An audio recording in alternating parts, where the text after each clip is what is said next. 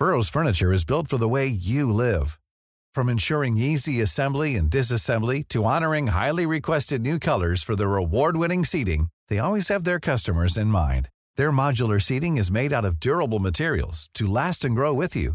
And with Burrow, you always get fast, free shipping. Get up to 60% off during Burrow's Memorial Day sale at burrow.com slash ACAST. That's burrow.com slash ACAST. burrow.com slash ACAST. Heraldo Radio. El dedo en la llaga. Había una vez un mundo en el que nadie creía. Un país de historias inexplicables. Una nación con personajes asombrosos. Santo Tomás tenía razón. Hay que ver para creer. El México increíble, las verdades que duelen, la voz de los que callan, el dedo en la llaga. Infórmate, diviértete, enójate y vuelve a empezar. El Heraldo Radio presenta El Dedo en la Llaga con Adriana Delgado.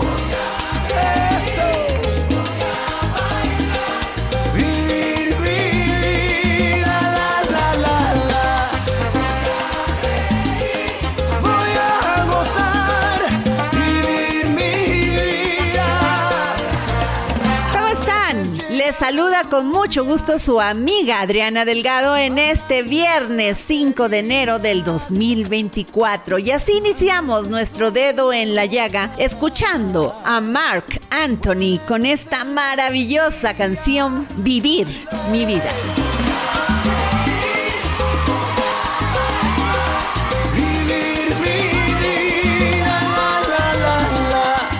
Francisco aprobó el lunes 18 de diciembre que los sacerdotes católicos puedan administrar bendiciones a las parejas del mismo sexo, así como a las parejas en situación irregular, siempre y cuando dichas bendiciones no sean parte de un ritual o liturgia de la iglesia. Y tengo en la línea y le agradezco al Padre José de Jesús Aguilar, sacerdote de la Iglesia Católica Apostólica Romana, que nos tome la llamada. Padre, gracias. ¿Qué tal a ti y a todo tu querido auditorio? Padre, pues esta decisión pontificial ha generado muchísimo debate, incluso pues en algunos países se niegan a que esto sea así. Eh, bueno, yo creo que hay que leer a profundidad el documento del, del Papa para evitar cualquier tipo de confusión. Algunas personas han llegado a confundir una bendición con que esto se, con- se confunda con un sacramento del matrimonio. La doctrina de la Iglesia sobre el matrimonio queda totalmente igual. No se puede casar a nadie que no sea hombre y mujer y que esté abierto a la vida y por supuesto que tenga una, digamos, una, una idea de hacerlo para siempre. De tal manera que las personas no deben de confundir esto. Tampoco se puede entender que los divorciados con una bendición de estas es como si se hubieran vuelto a casar.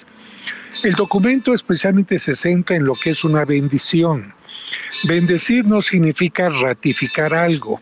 Por esta razón se puede bendecir al pecador para que tenga fortaleza, se puede bendecir a la persona que está extraviada para que tenga luz, se puede bendecir a la persona que está equivocada para que corrija, se puede bendecir a quien inicia un proyecto para que lo lleve a cabo. En ese sentido, la bendición es algo mucho más amplio. Y el Papa considera que las personas vueltas a casar, mm, si bien en la parte de la relación sexual no tienen algo correcto, seguramente tienen muchas otras cosas que realizan bien.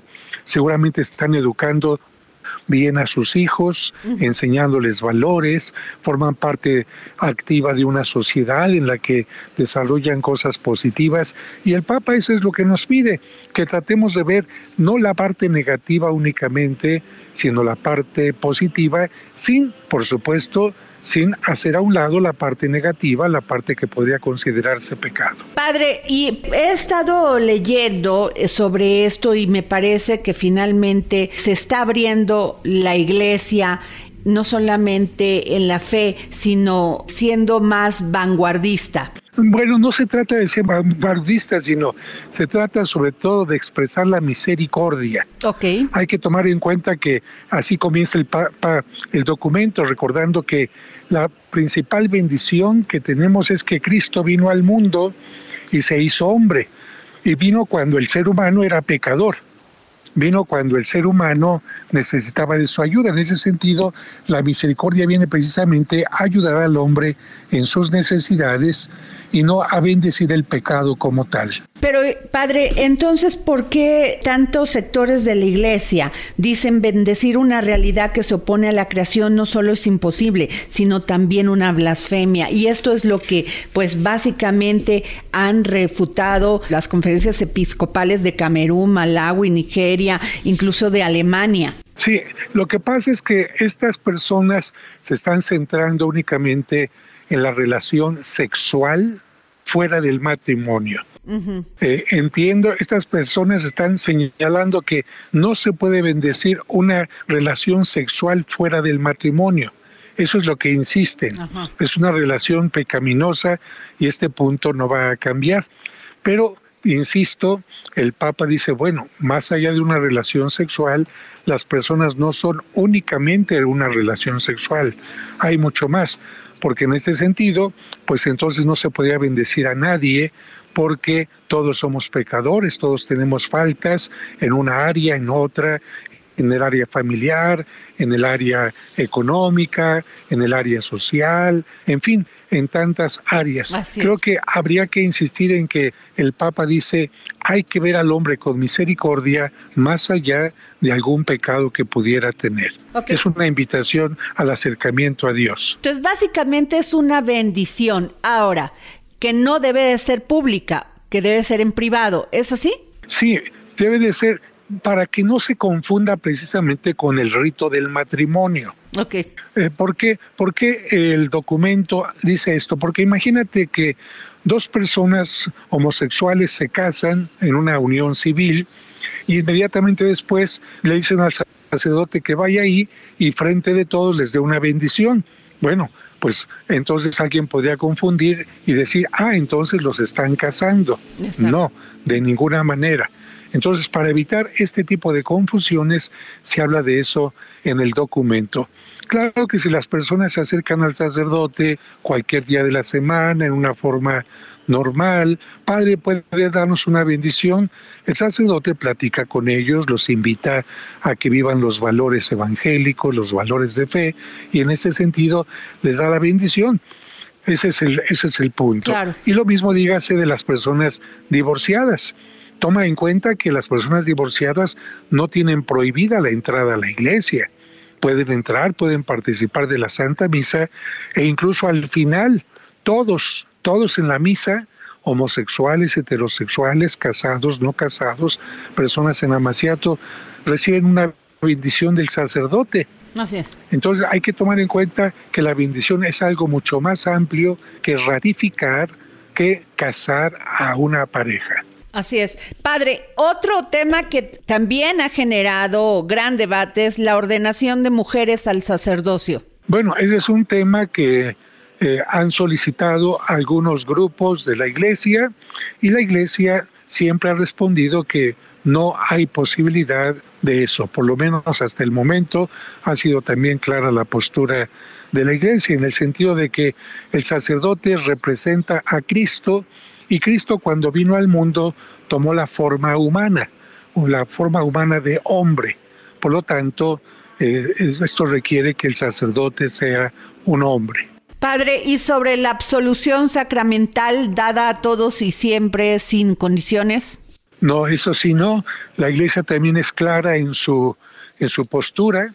La absolución de, de los pecados en forma pública solamente se da cuando los, los que están presentes la reciben con la condición de confesarse lo más pronto posible. Esta absolución se da especialmente cuando hay mucha gente en un lugar y no permite que el sacerdote pueda confesar a todas las personas.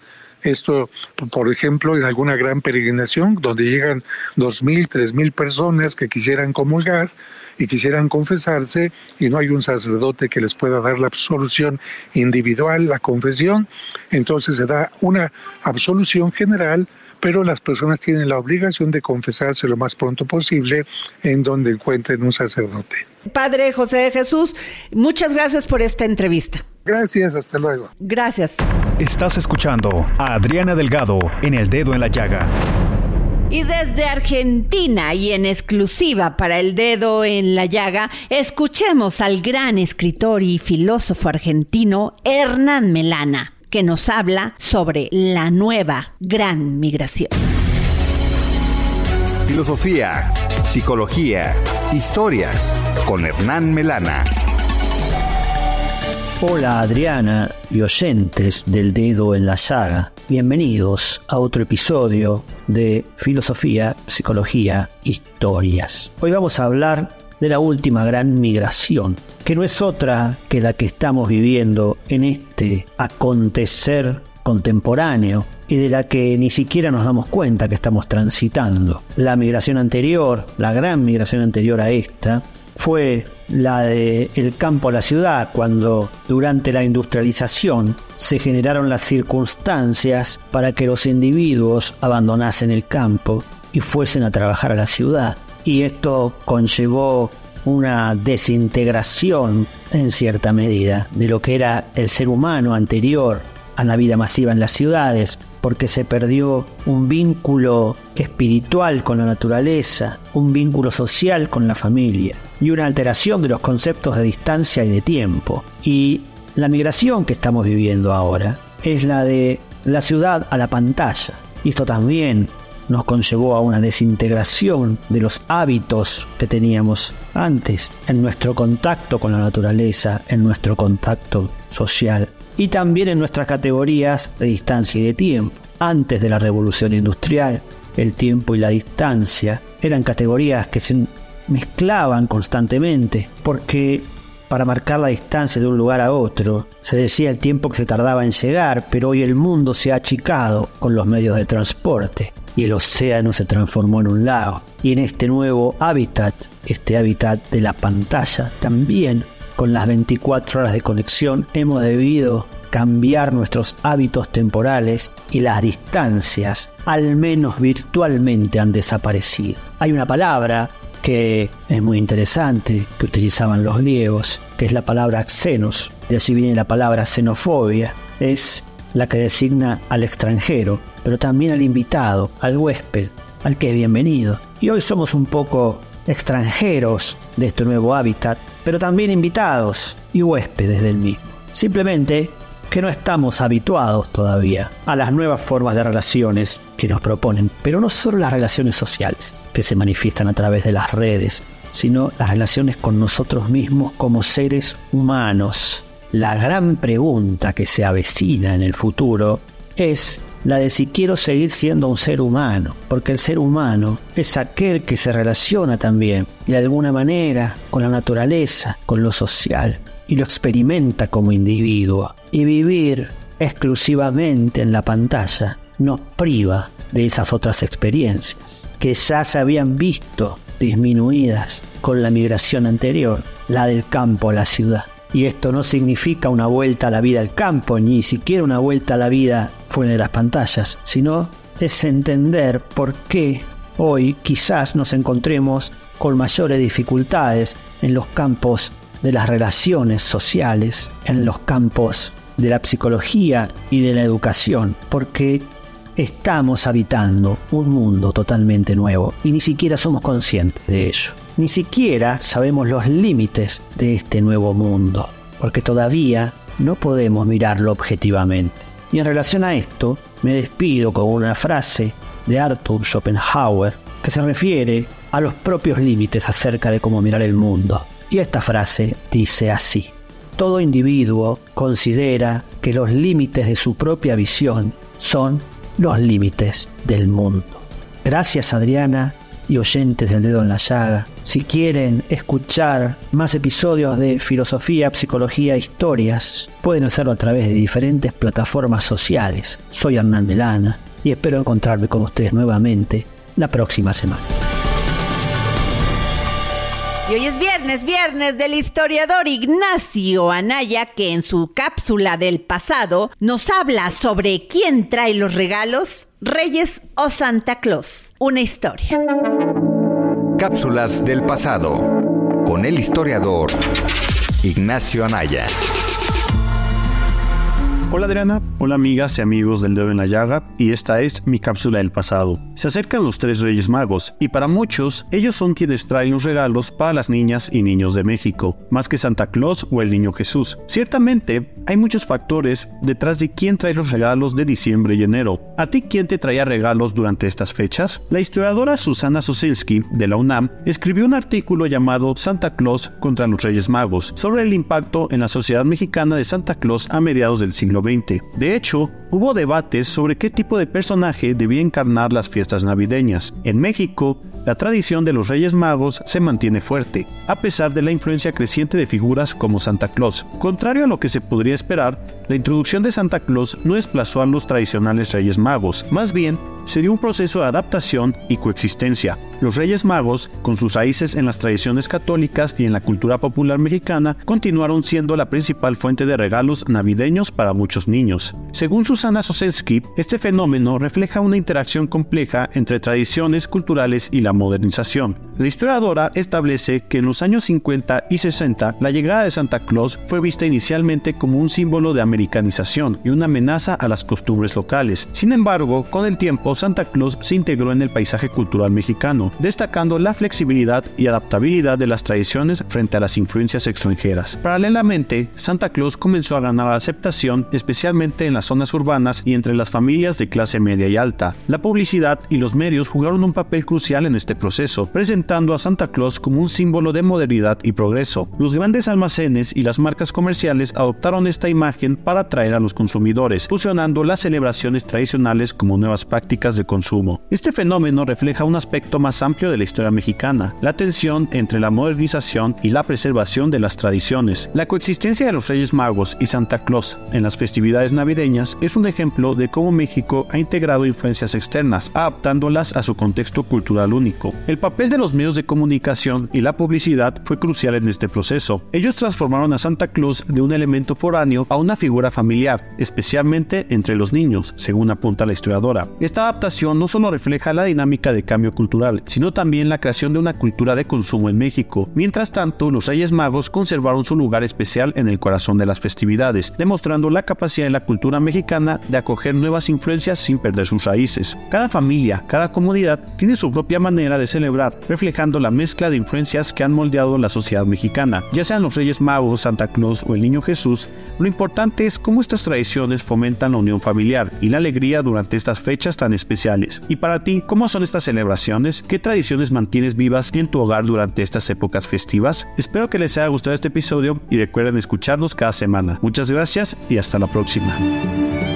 ¿Y usted sabe cómo prever las fugas de aceite en su auto? Pues quién más que mi querida Beatriz Jiménez en su sección Ingeniería Rosa.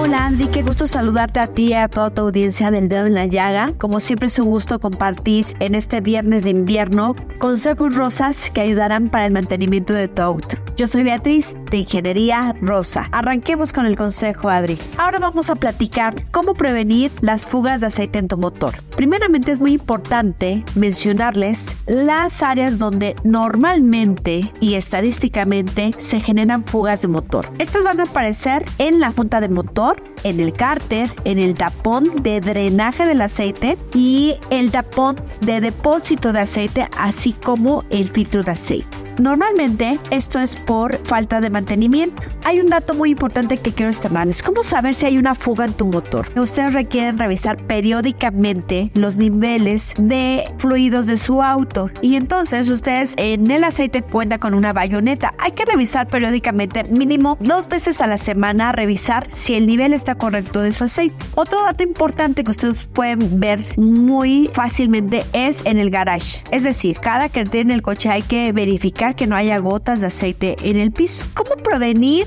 una fuga de aceite? ¿Qué es lo más importante que nos llega a saltar? ¿Cómo puedo prevenir? Es generar los mantenimientos adecuados y periódicos. Es decir, su cambio de aceite debe de ser en consejos anteriores les mencionaba que cada que le cambien el aceite requiere cambiar una arandela. Esto es porque así como el cárter al andar el coche puede pegar en un piso que no esté correctamente, es decir, los baches y puede fastidiar este tema donde se deposita el aceite y en este caso donde se guarda también el tapón de aceite. Es por eso que los servicios con regularidad les van a ayudar para que verifiquemos esos componentes como se encuentran. Así también como de acuerdo al manual del usuario, no del fabricante, ahí viene prácticamente cuando deben de inspeccionar las juntas e inclusive el cárter y en algunas ocasiones la bomba de aceite. Esto es muy importante porque también si la bomba no está funcionando correctamente puede generar mayor presión y es donde las juntas que tienen que ver con el motor y donde circula el aceite se pueden desgastar prematuramente. Como siempre es un gusto compartir con ustedes detalles importantes de su auto. Recuerden que en Ingeniería Rosa los esperamos con los brazos abiertos. Que tengan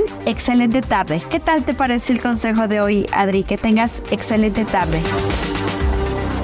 Y nos vamos con libros, libros, libros con el gran Exxon Alamilla, gran promotor cultural, que hoy nos trae este libro, Soy un gato, del escritor japonés Natsume Soseki. Estén atentos porque como siempre, habrá un ejemplar de regalo a quien me sigue, me mande un mensaje a mis redes sociales. Libros, libros, libros, con Exxon Alamilla.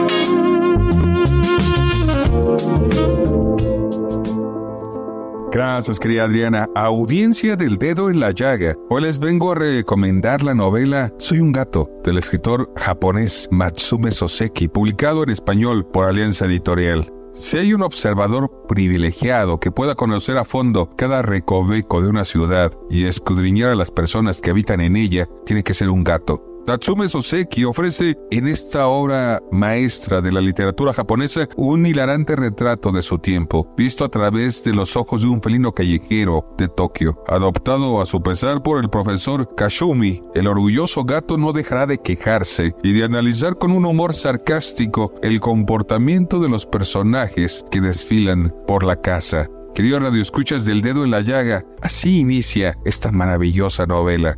Soy un gato, no tengo nombre y tampoco sé dónde nací. Solo recuerdo que la primera vez que vi un ser humano maullaba en un rincón oscuro y húmedo. Este ser humano, según supe más tarde, pertenecía a una terrible especie, la de los shosei, estudiantes que a cambio de alojamiento realizan tareas domésticas. Estos estudiantes hasta osan, a veces, darnos casa, para después echarnos a la olla y saciar sus apetitos. En cualquier caso, como entonces aún no conocía la índole de estas criaturas, no tenía miedo, pero aquel día, cuando el estudiante me puso sobre la palma de su mano, sentí de pronto que me elevaba suavemente en el aire. Cuando me acostumbré a esa posición, observé su cara.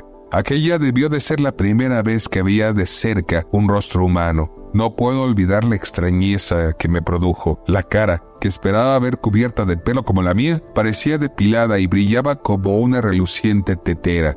Desde ese día me he cruzado con muchos rostros, pero jamás vi semejante deformidad. El centro de la cara sobresalía en exceso y de los orificios de esas protuberancias salían esporádicamente volutas de humo. Al principio me apuré bastante con la humareda irrespirable. Ahora ya sé que se trata del humo de tabaco que los humanos inhalan al fumar. Por un momento me cobijé cómodamente en la palma de la mano del estudiante, pero al poco tuve la impresión de que empezábamos a movernos rápidamente. Así es como inicia Soy un gato de Soseki. Creo escuchas del dedo en la llaga, un ejemplar para la primera persona que escriba a Adri Delgado Ruiz. Muchas gracias Adriana, nos saludamos en la próxima. Feliz año y que sean la primera de muchas participaciones de literatura, autores y libros. ¿Y para qué llorar?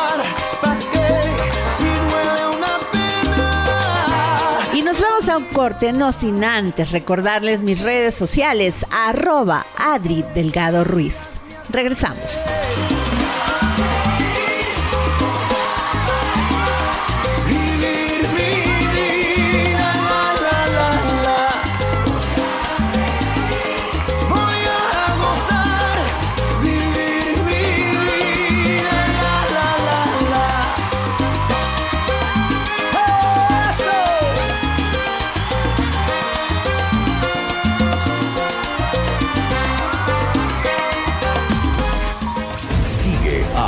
Delgado en su cuenta de Twitter. Arroba Adri Delgado Ruiz. Además, te invitamos a enviar tus opiniones y comentarios en texto o por mensaje de audio a través de WhatsApp al 55 2544 3334. Y si quieres escuchar El Dedo en la Llaga de El Heraldo Radio, en cualquier momento y donde quiera que te encuentres, descarga el podcast disponible en Spotify y iTunes.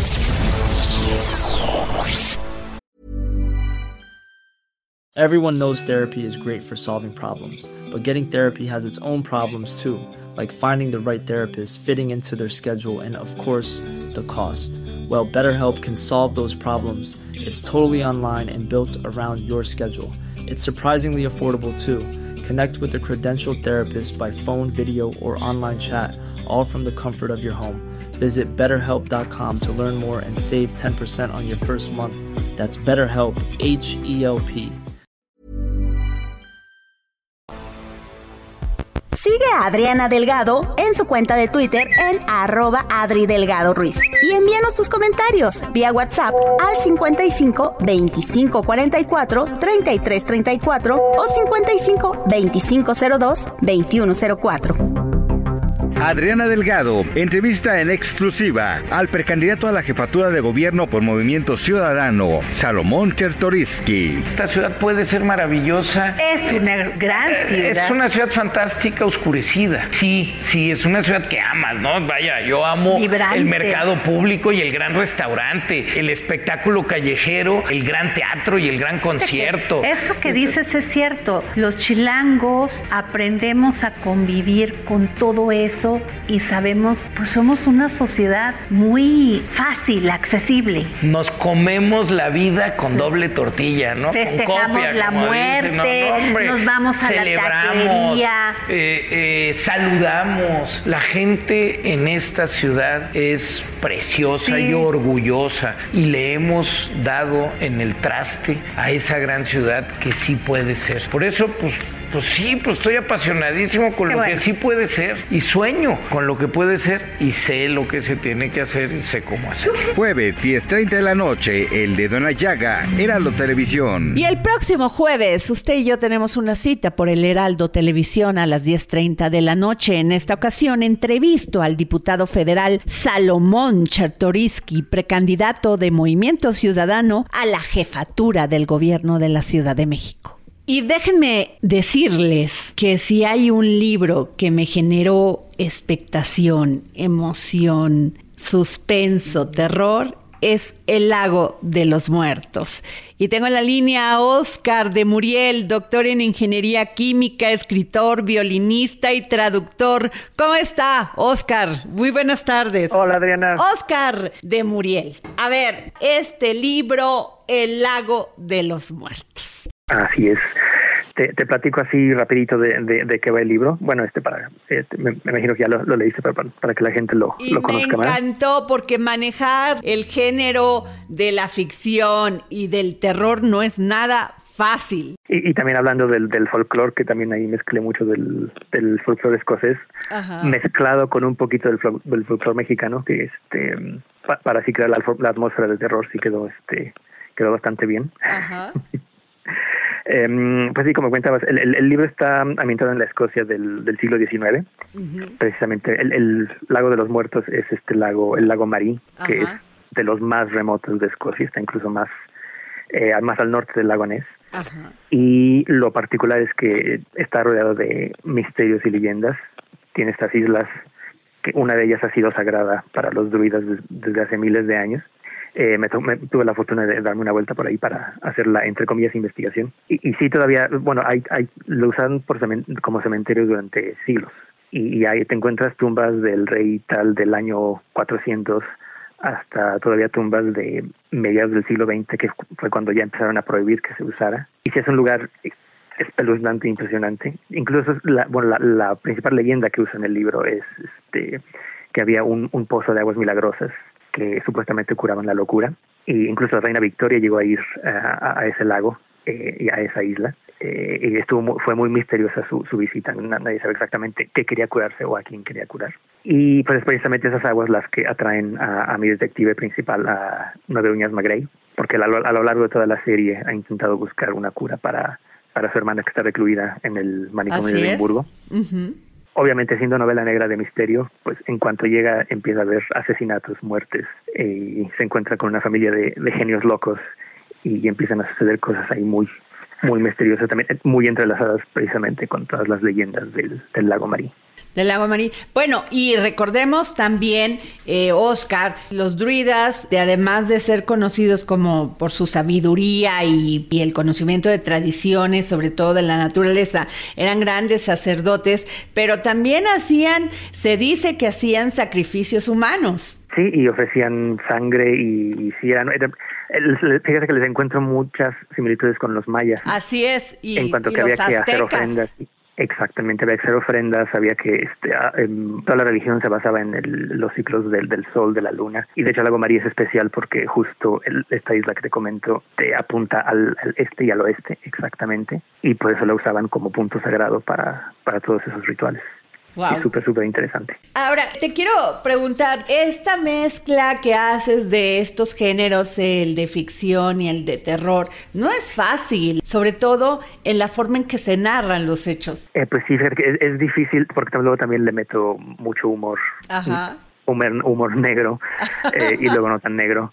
Eh, y sí, es, es difícil, como dices, eh, tener el balance de, ok, quiero quiero crear la atmósfera, pero quiero meter un chiste, no ahí no queda porque se rompe la atmósfera del terror. Sí, es, es, es complicado balancear los, todos los elementos y, y que cada uno ahora sí que se luzca lo suficiente. Oscar de Muriel, ¿cómo empieza tu fascinación por la literatura? Porque tengo entendido de que desde muy joven, muy chiquito, te devorabas las novelas y sobre todo las de terror. Mis primeras, mis primeros recuerdos de estar con los libros es literal cuando me, me leían en la noche. Y me acuerdo que teníamos un libro que se llamaba Mitos y Leyendas del Mundo. Y creo que ahí fue donde me empezó a interesar todo esto de tanto, bueno, todas las leyendas del, del origen del universo. Mm, Me acuerdo que ese libro tenía así, narraba todas las leyendas de todas las culturas. Y, y sí, me recuerdo que para un- una mente infantil sí era como así como que, wow, esto es impresionante. ¿No tenías miedo?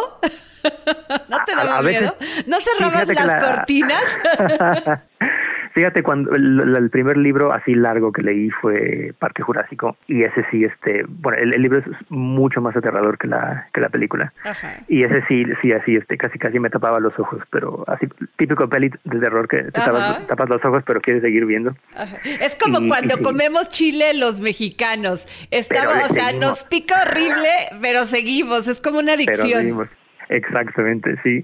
Y, fue ahí cuando dije, yo quiero ser escritor. Eh, tenido 10, 11 años, algo así, cuando dije, esto es, esto es lo mío. Qué maravilla, porque me encanta eh, esta trayectoria que has seguido, pero además también me impacta, pues que eres doctor en ingeniería química. Te fuiste a Edimburgo trabajando de esto y además ahí decides, voy a escribir este libro y voy a utilizar todo lo que son estos paisajes, las historias milenarias. Y aquí tenemos el resultado. Y, pues sí, es que literal no, no se puede, es- escribo mucho de- sobre el, el ambiente que me rodea, Ajá. eh, es lo que me inspira y, y- y, pues sí, me recuerdo eh, haberme ido a mis, a mis tiernos 22 años a, a Inglaterra y la primera vez que llegué a la ciudad de Edimburgo, me acuerdo que estaba nevando y sales de la estación del tren y lo primero que ves es el castillo de Edimburgo. Y eso fue mucho antes de empezar a escribir los libros de Freddie McRae. Ajá. Pero sí, como que me, me fui guardando todos esos, todas esas imágenes y todas esas impresiones. Y, y de ahí salieron los, los libros de, de Freddie McRae. Ahora, estamos hablando del cuarto libro de esta saga. Así es, exactamente. Pero eh, es como que el más standalone. De, de, de hecho, no hay que leerlos en, en orden. Ajá. Eh, cada uno es un misterio eh, individual y contenido dentro del mismo libro. Eh, entonces, si no, y, y, también no hay spoilers para los libros anteriores. Entonces, pueden agarrar el que gusten de la, de la serie. Oye, y háblame un poco de la serie Muerte en San Jerónimo, porque ahí vivo yo. Ah, no me digas que en el, en el río Magdalena, ese no lo he leído. A ver. No, no, no. no, esa es, esa es mi otra serie, eh, que esa sí está ambientada en México, que de hecho está ambientada en el, en el claustro de Sor Juana. Y también es detectivesca, es este Sor Juana resolviendo misterios dentro del convento de San Jerónimo. ¿Cómo? y, y esa fue la que eh, la novela que más investigación he tenido que hacer. ¡Wow! Eh, ¡Qué fabuloso! Pero ¿cómo es que Sor Juana es detective? Eh, pues mira, en, en, el libro de muerte en San Jerónimo empiezan, la el personaje principal es una novicia que, que la, la obligan a meterse al convento y, y, ella se hace muy amiga de Sor Juana y se vuelve como la Watson de Sor Juana. Entonces empieza a haber asesinatos dentro del convento y las, parecen ser rituales aztecas o mayas, eh, parecen las monjas en corazón y pues, Sor Juana se tiene que meter al quite e investigar antes de que les caiga la, la Inquisición y, este, y cierren el convento o, o las metan a la, a la Inquisición. ¿Cuánto tiempo te toma hacer un libro en este esquema y cuánto de investigación? Escribirlo y sobre todo investigación. Lo, lo bonito es que varía, cada libro es, es diferente. Eh, los de Freddie McGray me tomaban como nueve, diez meses, tanto de investigación como de este, tener ya el, el libro listo para, para corrección de estilo. De Sor Juana ahí sí fueron como, fue como un año de nada más hacer la investigación. Fue, fue un poquito atropellado el, el, el, libro de Sor Juana, pero sí, ponía hacia un lado y luego lo volví a empezar. Y fue así como un año de investigación que espero que se, espero que se note en el libro. Claro. Ahora, ¿qué es lo, lo próximo en lo que estará trabajando Oscar de Muriel? Eh, pues mira, justo estoy en México porque estoy investigando para un libro de sobre Frida Kahlo. Uh -huh. ya este, eh, ¿También va a ser detective? Va a ser detectivesco y va a ser sobre espionaje de la Segunda Guerra Mundial, que wow. fueron los tiempos que le tocó vivir a, a, Frida Kahlo y a Diego Rivera. ¿Tendremos también a Trotsky en esta saga? Por supuesto, sí, va a salir este, Frida Kahlo haciéndole unos este, chiles toreados, que es mi capítulo, es mi capítulo favorito del, del, de lo que llevo. Oye, qué interesante, Oscar de Muriel. Vamos a seguirte muy de cerca, estaremos aquí en contacto para que siempre todas las novedades literarias de lo que escribes, de lo que haces, que es maravilloso, pues aquí en el dedo, en la llaga, la daremos a conocer. Muchas gracias, Adriana. Gracias. Estás escuchando El Dedo en la Llaga con Adriana Delgado. Tras la muerte de perritos por pirotecnia en fechas recientes, el gobierno de San Luis Potosí confía en que esos decesos no quedarán impunes. Escuchemos el reporte de Claudia Juárez. Así es, Adri, como comentas, este asunto en San Luis Potosí, y es que aunque hasta ahora no se ha presentado ninguna iniciativa para prohibir la pirotecnia en San Luis Potosí, el secretario general de gobierno Guadalupe Torres lamentó la muerte de estos perros a consecuencia de los artefactos explosivos y recordó que el trabajo de esa administración está en favor de la protección de los animales. Y es que hay que tener presente que los juegos pirotécnicos, además de representar un riesgo por pérdida de miembros y amputaciones o quemaduras, entre otras consecuencias en el ser humano, para los animales son una verdadera tortura. La consecuencia más grave que pueden ocasionar para las mascotas es la muerte, ya que el ruido puede derivar en ansiedad o incluso en un paro cardíaco. Pero para hablar más acerca de cómo afecta la pirotecnia a los animales y qué se debería hacer en materia legislativa, tenemos en la línea a José Luis Carranza, él es experto en derechos de los animales. José Luis, gracias por tomarnos la llamada para el dedo de la llaga. Hola, muchas gracias. Pues tú cómo ves este asunto, el tema de la pirotecnia no es nuevo, sin embargo, poco se ha hecho en la materia y los animalitos son los que siguen pagando las consecuencias. Sí, desafortunadamente, a pesar de que existan leyes que prohíben el uso de pirotecnia, por ejemplo, en la Ciudad de México tenemos que la ley de cultura cívica sanciona a la gente que esté detonando cohetes en la vía pública. Sin embargo, a pesar de que exista la prohibición, vemos que la policía realmente en, en raros casos actúa, ¿verdad? En cuanto a la legislación por maltrato animal, recuerden que si un animal es lesionado, es lastimado o es muerto, en, en la mayoría de los estados, a excepción de Chiapas, ya en los códigos penales existe el delito de maltrato o crueldad en contra de los animales. Y ahí se sanciona de diversas formas, ¿no? Puede ser desde penas de prisión, multas, pero sí es importante presentar las denuncias, ¿no? En este caso, en San Luis Potosí que comentan, pues ahí tendrán que acudir ante el Ministerio Público. ¿Qué hace falta entonces, José Luis? Porque comentas que si bien, eh, pues sí hay legislación, al menos en materia de maltrato animal, ¿qué hace falta? Hace falta que se aplique la ley simplemente. Eh, es una legislación administrativa de carácter administrativo. Aquí en la Ciudad de México está en la ley de cultura cívica. En los municipios está luego en los, en los bandos municipales que tienen sus propios uh, reglamentos internos eh, o locales. Y existen esas prohibiciones. El problema, reitero, es que muchas veces pasa la patrulla, ve a los jóvenes, a los adolescentes, que son los que más cometen este tipo de actos, tronando cuentas en la calle y pasan de largo, ¿no? No aplican la ley. Cuando la ley aplica desde los adolescentes, por ejemplo, aquí en la Ciudad de México, a partir de los 12 años ya son sujetos de los procedimientos que marca la ley de cultura cívica. Vemos que los policías, pues parece que tuvieran miedo de detener a las personas hoy en día. Mientras tengamos policías, que son los prim la primera autoridad que está en la vía pública checando que se respeten las leyes, mientras tengamos policías que no apliquen la ley, pues podremos tener las mejores leyes del mundo, pero de nada servirán, seguirán siendo letra muerta. Entonces lo que hace falta es servidores públicos que quieran, sepan y puedan aplicar las leyes. Claro, y aquí desafortunadamente lo que siempre prevalece, la impunidad. Pues José Luis, muchísimas gracias por habernos hecho este comentario acerca de esta problemática y pues esperemos que en algún momento las autoridades hagan lo que les corresponde porque aquí quienes más sufren son los animalitos. Muchísimas gracias. Gracias. Muy buena tarde. En nuestra sección Guerreras de la Libertad, lideresas políticas, activistas sociales, artistas y defensoras de los derechos de la mujer nos enseñan que no hay límites cuando se trata de luchar por lo que creemos. La resiliencia, el coraje y la determinación son la principal característica de estas mujeres que han desafiado barreras en búsqueda de la libertad. En esta sección conoceremos historias inspiradoras de valentía, emoción y pasión. Y en esta ocasión tenemos a la escritora Beatriz Rivas.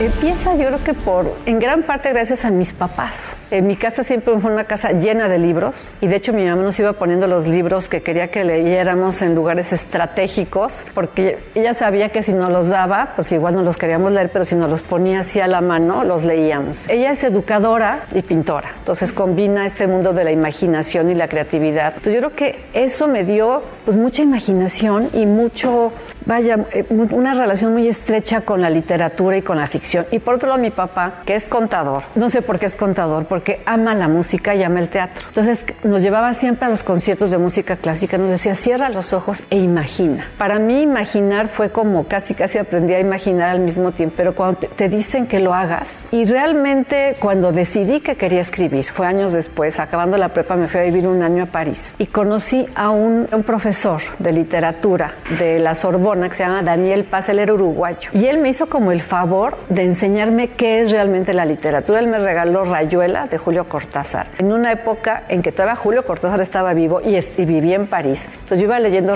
Rayuela viendo los escenarios que estaba leyendo. Y también me regaló La muerte de Artemio Cruz de Carlos Fuentes. Y ahí fue donde me di cuenta que la magia de la literatura no está tanto en lo que se cuenta, sino en cómo lo cuentas. Porque buenas historias las tenemos todos, pero el arte es cómo las estructuras y cómo las narras para hacer un, una buena novela. Cuando yo aprendí eso a partir de estos dos libros, dije, yo es lo que quiero hacer. A mí me gustaría saber contar historias. Yo tendría que haber estudiado letras, literatura, pero dije, ¿de qué voy a vivir? Entonces estudié periodismo, estudié comunicación y entré a trabajar a los medios.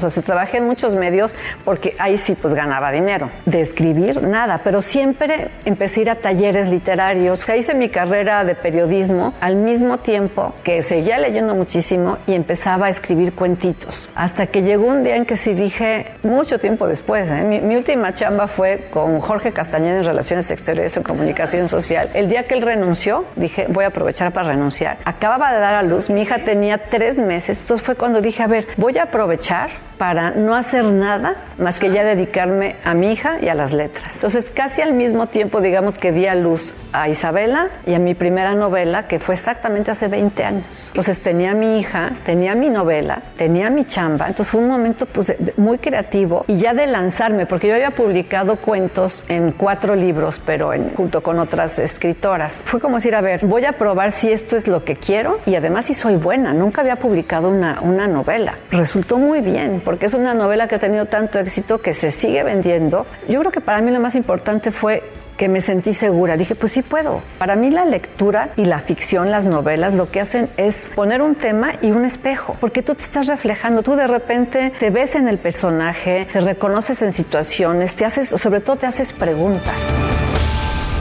Y nos vamos con nuestro querido Gonzalo Lira, que nos trae una exclusiva con Kaylee Spenny, nominada al Globo de Oro como mejor actriz dramática por interpretar a Priscilla Presley en la película Priscilla de Sofía Coppola.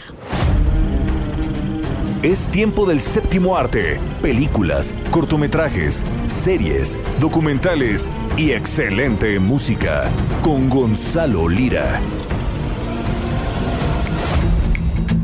Hola, ¿qué tal Adri? Muy buenas tardes. Un saludo a ti y a toda la gente que nos escucha por aquí, por el dedo de la llaga. Yo soy Gonzalo Lira y llegó el momento de hablar de los estrenos. Y nos vamos con un estreno que ya encuentran en las salas de cine y que incluso este fin de semana estará compitiendo el domingo, para ser precisos, por uno o varios premios Globos de Oro. Me refiero a la película Priscila de Sofía Coppola, que nos cuenta la historia de Priscilla Beaulieu, así creo que así se pronuncia, quien es mejor conocida como Priscilla Presley, una de las esposas de el astro Elvis Presley. Sin embargo, la película precisamente esa última frase a la que busca darle la vuelta. ¿Por qué? Porque Priscilla Presley fue más que todo eso. La gente se refiere a ella como la o una de las esposas de Elvis Presley. Y aquí decide Sofía Coppola hacer de lado ese, ese mote y enfocarse en la persona que era ella antes, durante y después de haber estado con este hombre. Para revelarnos que ella, eh, habiendo crecido en el seno de una familia muy conservadora, donde el padre tenía todo el control, pues no hizo más que saltar de una figura paterna a otra. Esto está inspirado en una autobiografía de la propia Priscila y tuvimos la oportunidad de platicar con Kelly Spaney, la actriz que interpreta este personaje, que está nominada al Globo de Oro como mejor actriz dramática por lo mismo y que ganó la Copa Volpi del Festival de Venecia y eso fue lo que nos dijo.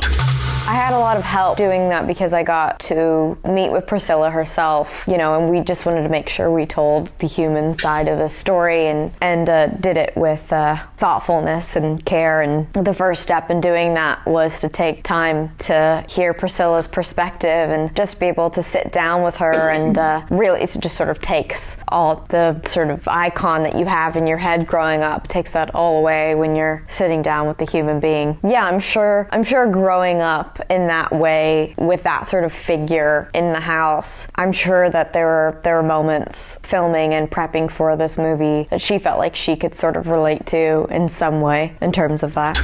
Y bueno, Kelly Spaney básicamente lo que nos dice es que fue de suma importancia tener cerca a Priscilla Presley, quien eh, le asesoró, y la importancia de quitarle el velo de esta figura mítica, conocerla como una persona para precisamente tener la oportunidad de interpretarla como persona, como una humana de carne y hueso real en la pantalla. Si tienen la oportunidad de ir a ver Priscilla, ya la encuentran en las salas de cine y muy pronto la podrán ver también en la plataforma de Movie. Que tengan excelente fin de semana. La próxima semana estaremos hablando de cómo les fue a los ganadores y las ganadoras de los Golden Globes 2024. Yo me despido, me encuentran en redes como arroba gonis, G-O-N-Y-Z.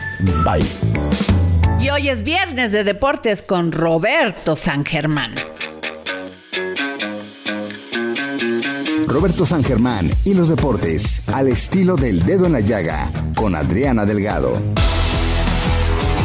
Buenas tardes Adriana y buenas tardes a toda la gente que nos sintoniza. Primero que nada, feliz año a todos. Y bueno, ¿qué vamos a tener este año en los deportes? Pues bueno, ya sabemos que pues iniciamos en enero con lo que sería el abierto de Australia y sobre todo ver el regreso de Rafa Nadal que es muy importante. Para febrero, pues vamos a tener simplemente el Super Bowl 57 allá en el Lion en el estadio de Las Vegas. ¿Quiénes llegarán? Parece que serían los Ravens contra el equipo de San Francisco. Así que ya veremos también esta situación. Ya para lo que sería el verano, pues bueno, también se nos viene lo que es la Copa América y la Eurocopa 2024. México va a jugar en la Copa América el torneo sí de selecciones más antiguo del mundo. También van a estar los Juegos Olímpicos de París en Francia en 2024. Esto va a ser julio y agosto, así que también tendremos mucha actividad y también pues obviamente vamos a tener a la Fórmula 1 en marzo, donde veremos a Checo Pérez cómo le va en este año con Red Bull. ¿Será que repite el segundo lugar como en el campeonato de pilotos o podrá tener oportunidad de pelearle al señor Verstappen? Ya estaremos muy, pero muy, muy, muy, muy al pendiente de lo que sucede y también recordando que nuestra Liga MX regresa este 12 de enero. ¿Será que las Chivas ganan el título? Se dice que viene el Chicharito o será que la América levante la 15? ¿Será que Tigres, Monterrey, Cruz Azul, Pumas? ¿Quién ganará? El próximo torneo del fútbol mexicano. Hasta aquí la información deportiva, mi querida Adriana. Que pases buena tarde, igual para toda la gente y un buen fin de semana. Yo soy Roberto San Germán.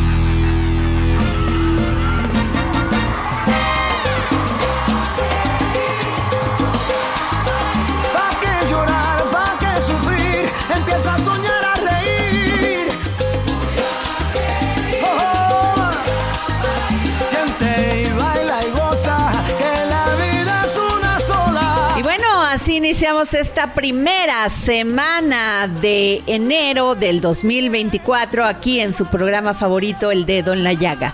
Como siempre les digo, gracias por escucharnos, pero sobre todo, gracias por permitirnos entrar en su corazón. Tenga usted un gran fin de semana de Reyes Magos.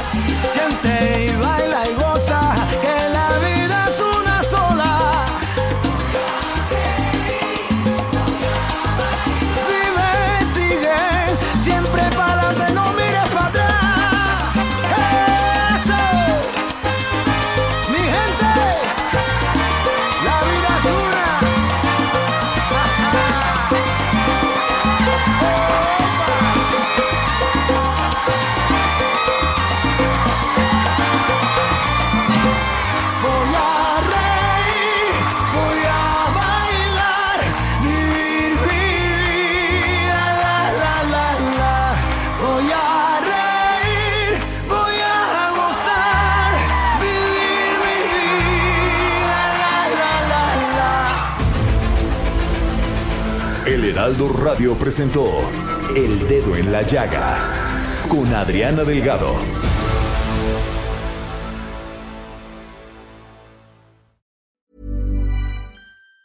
Planning for your next trip? Elevate your travel style with Quince. Quince has all the jet setting essentials you'll want for your next getaway, like European linen, premium luggage options, buttery soft Italian leather bags, and so much more. And it's all priced at 50 to 80% less than similar brands. Plus, Quince only works with factories that use safe and ethical manufacturing practices. Pack your bags with high-quality essentials you'll be wearing for vacations to come with Quince. Go to quince.com slash trip for free shipping and 365-day returns.